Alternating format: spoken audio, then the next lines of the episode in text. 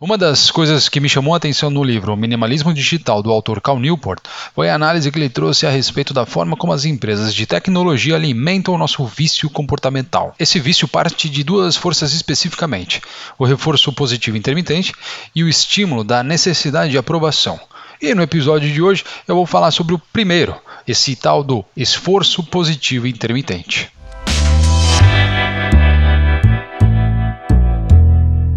Tudo começa com a ideia da recompensa imprevisível. Desde a década de 70, os cientistas já sabem que recompensas adquiridas imprevisivelmente são muito mais atraentes do que as obtidas por um padrão conhecido.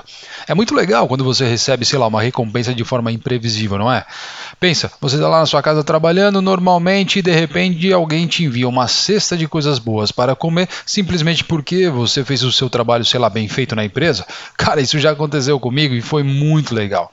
Quando algo inesperado acontece, principalmente relacionado a recompensas imprevisíveis, há uma certa liberação de dopamina no cérebro que acaba querendo não alimentando o que a gente chama de senso de desejo. Isso te faz, consequentemente, esperar que essa mesma recompensa imprevisível possa acontecer mais uma vez.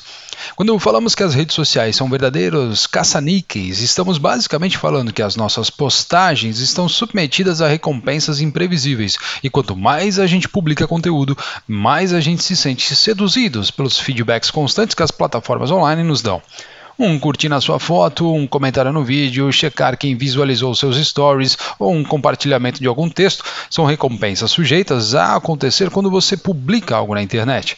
Muitas vezes você tem um feedback imediato de pessoas que fazem todos esses movimentos no momento em que a publicação é realizada.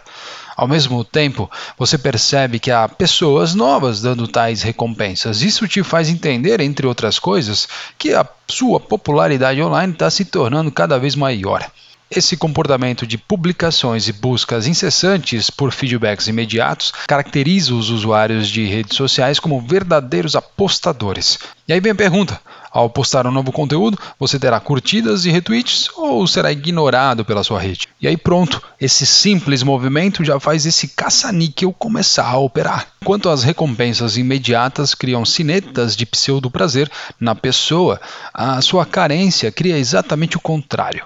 Como você não consegue prever a exatidão o que fará ou não sucesso na sua rede, a rotina de publicação e verificação do seu feed no LinkedIn, Facebook ou Instagram se tornam aí hábitos irritantemente atraentes. O hábito de visitar constantemente as redes sociais para ver a publicação mais recente e o quanto o seu último post teve ou não repercussão cria, na verdade, um mecanismo de vício recorrente na nossa mente. E como o vício nos jogos de apostas, esse mecanismo gera dependência e é muito comum que a gente não reconheça isso. Assim como eu já falei aqui no episódio 12 sobre o dilema das redes, as empresas que sustentam todas essas plataformas fazem esse vício comportamental crescer de forma muito estratégica, aumentando ainda mais essa dependência que temos sobre elas. Só para você ter uma ideia, no início da história o botão de curtir do Facebook era azul para combinar com a cor oficial da plataforma, até ser alterado para a cor vermelha, com o intuito de chamar atenção, claro, e pelo jeito conseguiram. A ciência das cores é muito clara. Enquanto o azul transmite a confiança, o vermelho transmite calor e excitação. Assim como o Facebook, Instagram e outras redes sociais, a pergunta central dessas gigantes é sempre a mesma: como consumir o máximo do seu tempo e da sua atenção? Toda essa dinâmica poderá fazer você pensar que nada disso não passa de uma relação arbitrária na qual eu, como pessoa e usuário da plataforma, tenha total controle e condição de saber quando parar de usá-la.